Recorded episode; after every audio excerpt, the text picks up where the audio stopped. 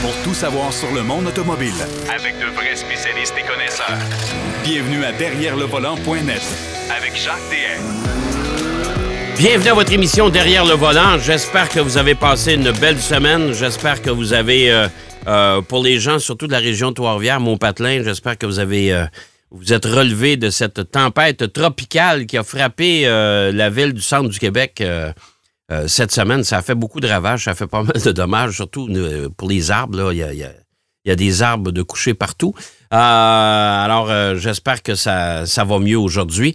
À l'émission, on aura beaucoup de beaux sujets à vous présenter. Marc Bouchard nous parle du Toyota Tacoma TRD Pro, un véhicule qui s'adresse plus aux jeunes qui veulent aller s'amuser dans la boîte qu'un véhicule qu'on va utiliser tous les jours sur la route. En tout cas, ça, c'est mon opinion à moi. On va voir ce que Marc Bouchard va en penser.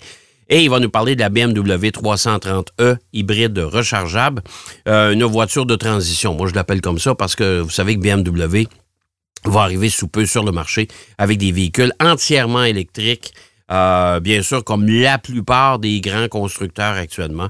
On travaille très fort là-dessus. Du côté de Denis Duquet, on va parler de voitures à énergie solaire. Ben oui, il va nous parler d'une marque en particulier. Il va nous parler aussi du Cadillac 500. Euh, et ça, ça a rapport avec la série Indie. Alors, j'ai bien hâte de l'entendre là-dessus aussi. Il y a sûrement des, commentaires. Vous savez, Denis Duquet, c'est toujours un peu particulier, toujours des histoires hyper intéressantes. Mais d'entrée de jeu, Pierrot Fakin, lui, va nous présenter son essai de la Mazda 6, une voiture qui va prendre la direction du musée dans quelques mois. Euh, oui, parce que Mazda a décidé d'arrêter la production de cette voiture-là. En tout cas, on la vendra plus au Canada, on la vendra plus aux États-Unis non plus. Et il va nous parler également de Fisker, une compagnie qui renaît, mais euh, qui, va, euh, qui a fait des belles annonces cette semaine. Et euh, il va également nous parler d'un camion qui a fait beaucoup de bruit sur les médias partout à travers la planète cette semaine. C'est l'arrivée d'un nouveau camion chez Ford, le Maverick. Il y a des gens qui vont dire, ben, ça me rappelle, c'était pas un auto, ça? Ben oui, c'était un auto, puis là, aujourd'hui, c'est un camion. Alors, on récupère des noms qui sont déjà euh, la propriété de la société. Mon cher Pierrot, euh, Maverick, c'est un peu bizarre, hein? Oui, oui, c'est, un peu bizarre, effectivement. Parce que, comme tu dis, Jack, euh, ceux qui s'en souviennent, c'était une voiture euh, chez, chez Ford il y a pas mal d'années. Oui. Euh. Une voiture qu'on aimait modifier, euh, qui n'avait pas la, la, la, la, la réputation que, que Ford voulait. Mais bon, elle, a, elle a marqué quand même une certaine époque. Oui, oui, oui, tout à fait. Tout à fait. Ben, on va, s- on va s'en parler après, mais moi, je veux que tu me Oui, parles oui, de, ta- de- l'essai de ta Mazda 6 que tu as cette semaine. Euh, Mazda Oui. 6, on sait, pour le bénéfice des gens qui nous écoutent, Mazda euh, ne vendra plus la Mazda 6 au Canada et aux États-Unis. On a décidé de la retirer du catalogue. Les ventes sont vraiment pas là. On vend ça par euh, quelques centaines par année, alors c'est pas suffisant. Euh, aux États-Unis, on a décidé aussi d'arrêter la vente du CX3 parce que le, le CX30 fait beaucoup mieux. Au Canada, il faut croire que les ventes sont toujours là parce qu'on le garde au catalogue. Alors, la Mazda 6, ça dit quoi, ça, mon cher? là? Ben, la Mazda 6, Jacques, écoute, c'est, une berline euh, parmi les, les, les grandes berlines chez Mazda, si on veut, euh, et, parce qu'on sait, là, Mazda a quand même la, la Mazda 3, qui est une berline euh, quatre portes, euh, plus petit format. Celle-ci, écoute, c'est, très logeable à l'intérieur, elle est très spacieuse, euh, surtout très confortable et bien insonorisée. Vraiment, là, c'est Mazda depuis euh, deux, trois ans, là, ils ont vraiment élevé leur jeu là au niveau de la finition, au niveau des matériaux. Euh, c'est une voiture qui, euh, selon moi, est, est presque dans le haut de gamme et presque dans le domaine du luxe à cause de sa finition qui est tellement impeccable. là. Mais c'est bien dommage parce que la Mazda 6, euh, selon moi, il y avait un marché. Euh, évidemment, on, on sait que Hyundai, ils ont la Elantra, ils ont la Sonata. Euh, Toyota ont quand même la Camry, euh, la Corolla qui est là. Donc, des berlines, il y en a, il y en a encore. Oui. Euh, et c'est juste bien dommage pour Mazda, mais évidemment, le, le- le marché dicte, en fait, les, les- les ventes dictent le marché. les tu sais, chez, Mazda, que chez les- Mazda, Pierrot, on m'a on m'a indiqué que, écoute, là, la, la vogue est au SUV, donc c'est plus justifié Ben de oui, garder ben euh, oui. cette berline-là. Mais en même temps, même avant la vogue des SUV, la Mazda 6, c'était pas un gros vendeur. Ça n'a jamais été un gros vendeur. Ça a toujours été une voiture qui était un peu boudée par les consommateurs, comparativement à ses rivales directs comme l'Altima, comme la, la Camry, Ouais, comme ouais, la Honda ouais. Accord. Et euh, on n'a jamais compris pourquoi, parce que c'est une bonne voiture, c'est une voiture agréable à conduire. Absolument. Absolument, Jacques. Et, tiens-toi bien, la, la, Mazda 6 de base, la GS, part à 27 550. Euh, et quand même vient très bien équipé. Tu sais, as le moteur Skyactiv de 2,5 litres qui, qui maintenant est, turbo-compressé. On, a quand même 180 chevaux là-dessus. Mais si on y va avec le, turbo, qui est le, celle qui vient avec le, GT, le Curo et la signature, ben là, on parle d'un moteur qui va chercher 250 chevaux. Euh, c'est quand même, ah, c'est-à-dire 227 chevaux. Et, 310 litres de pied couple, c'est quand même euh, quelque chose qui donne une des bonnes accélérations.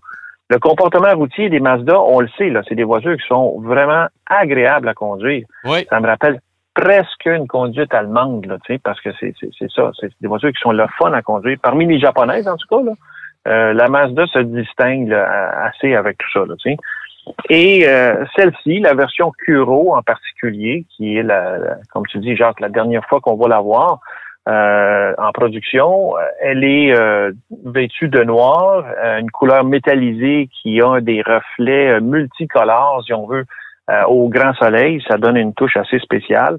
Et avec les roues noires en plus, il donne un look un petit peu plus méchant, un peu plus sportif. qui est pas désagréable. Mais c'est comme je dis, c'est une voiture confortable, bien fini, bien équipé, euh, logeable. Le coffre est immense là-dessus, là, Jacques. C'est vraiment euh, impressionnant comme coffre. Et, donc, c'est un peu dommage, mais qu'est-ce que tu veux? Le, marché euh, s'en va vers d'autres choses. surtout beaucoup de VUS. C'est un modèle qui est, en, qui, était en sursis déjà depuis quelques années, de toute façon. Et en plus de ça, chez Mazda, c'est pas c'est pas faute d'avoir essayé.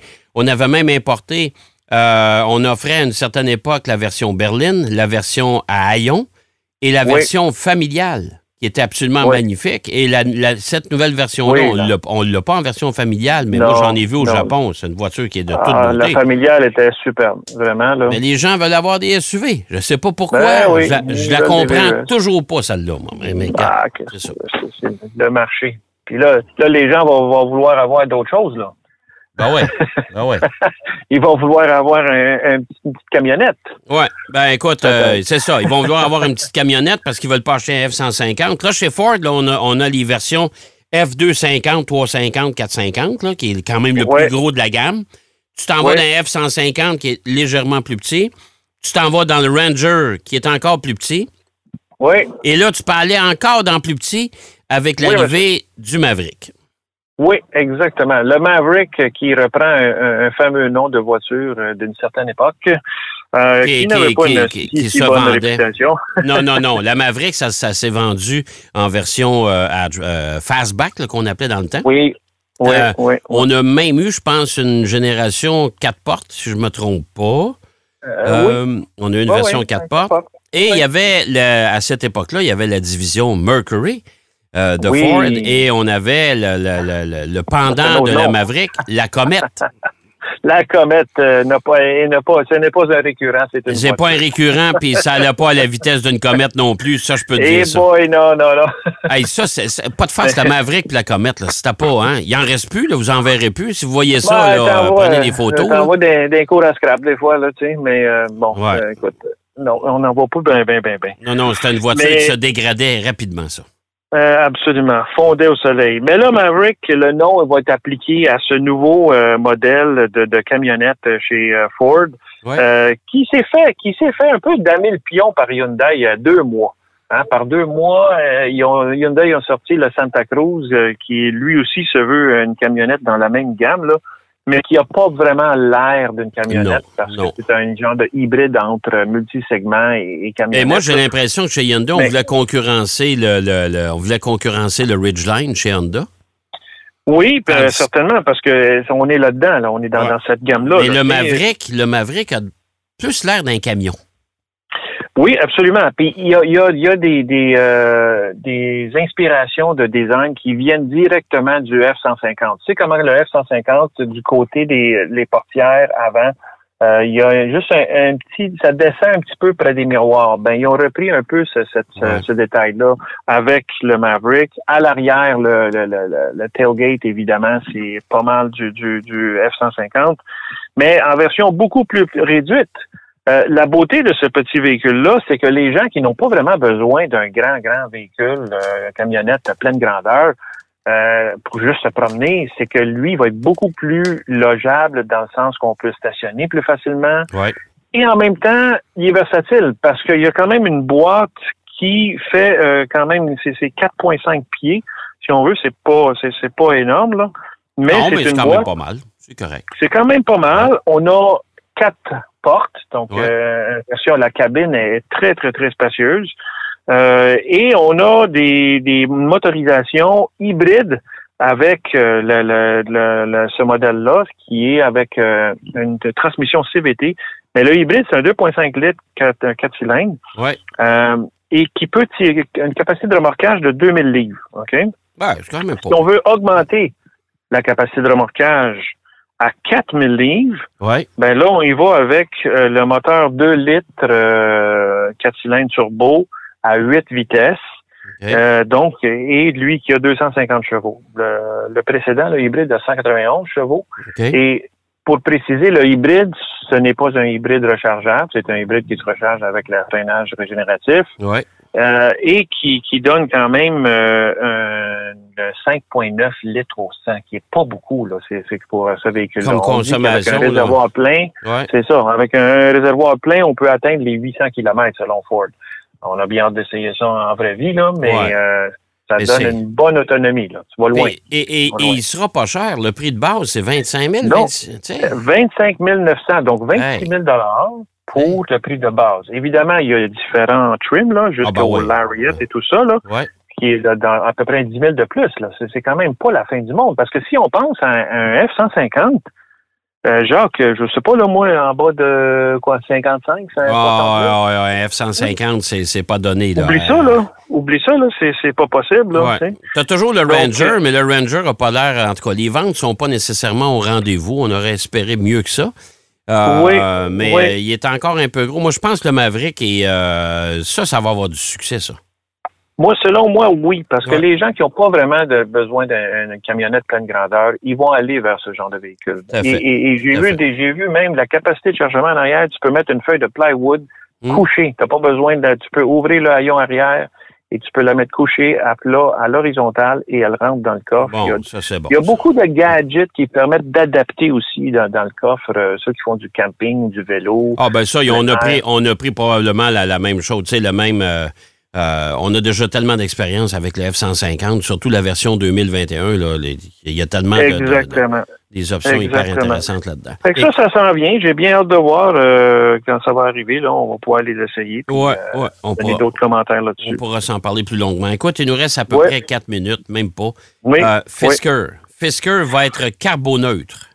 Oui, monsieur. Carboneutre. Qu'est-ce que ça veut dire, carboneutre? Carboneutre, euh, ça veut dire, écoute, c'est, quand même un, un terme à la mode des temps-ci. Oui. Euh, et et- et les, ça, ça veut simplement dire que euh, d'ici 2027, Ouais. à cause d'un raffinement de, de, de méthodes de production, de choix de matériaux, de fournisseurs, euh, euh, euh, Fisker va euh, nous promet en tout cas d'être carboneutre dans le sens qu'il y aura plus de GES qui vont être émis euh, à partir de leur méthode de production.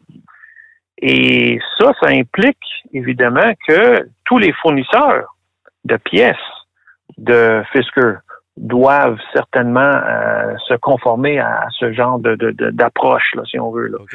Euh, et Fisker, euh, on le sait, là, c'était Fisker, on se rappelle bien, il avait sorti la Karma. euh, et après ça, ça n'a pas fonctionné à cause de certains litiges. Mais Fisker euh, a- va sortir prochainement, si c'est pas déjà fait aux États-Unis, la Ocean, euh, qui est une voiture Ouais. entièrement électrique Ouais. Euh, qui est très particulière et qui va même, euh, ils vont faire la même, la, la pape mobile pour euh, de la pape avec la Ocean. Oui, oui, j'ai vu Mais- ça, oui. Oui, oui. Mais, mais, mais, mais Henrik Fisker promet que d'ici 2027, leur voiture euh, et toute leur gamme s'en va vers euh, la, la carboneutralité.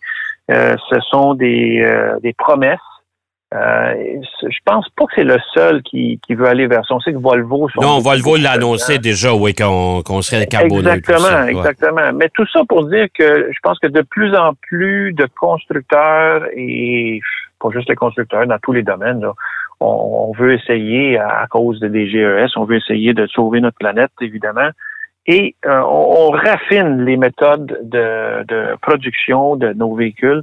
Et, ce qui est intéressant, c'est aussi qu'ils veulent aussi diminuer le nombre de matériaux utilisés dans un véhicule, le Bill of Materials qu'ils disent, le BOM. Là. Euh, donc, ça, ça veut dire qu'il faut vraiment que tu repenses toute ta méthode de production et d'assemblage. Ouais, ouais. C'est quand même un défi important. C'est un très, très gros ben, défi. ils, veulent, ils veulent changer. Ford avait commencé ça il y a quelques années. Euh, BMW aussi avec euh, sa i3, si je ne me trompe pas. Exactement. Euh, tranquillement abandonner les, certains plastiques et les remplacer par des matériaux plus naturels, qui sont faciles à recycler aussi, qui sont recyclables à, 100% alors, ça, je pense que ça va être la, la nouvelle tendance des 10-15 prochaines années, c'est que les constructeurs automobiles vont vouloir se rapprocher de la nature. Ça, c'est. Euh, oui, oui, hein? c'est ça, exactement. Des, voitures. Euh, et, Denis va certainement nous parler aussi de celle qui est propulsée juste à, à, à À l'énergie solaire, vois-tu, ça, c'en est un facteur. Ben, écoute, euh, mon cher Pierrot, ça a été bien intéressant.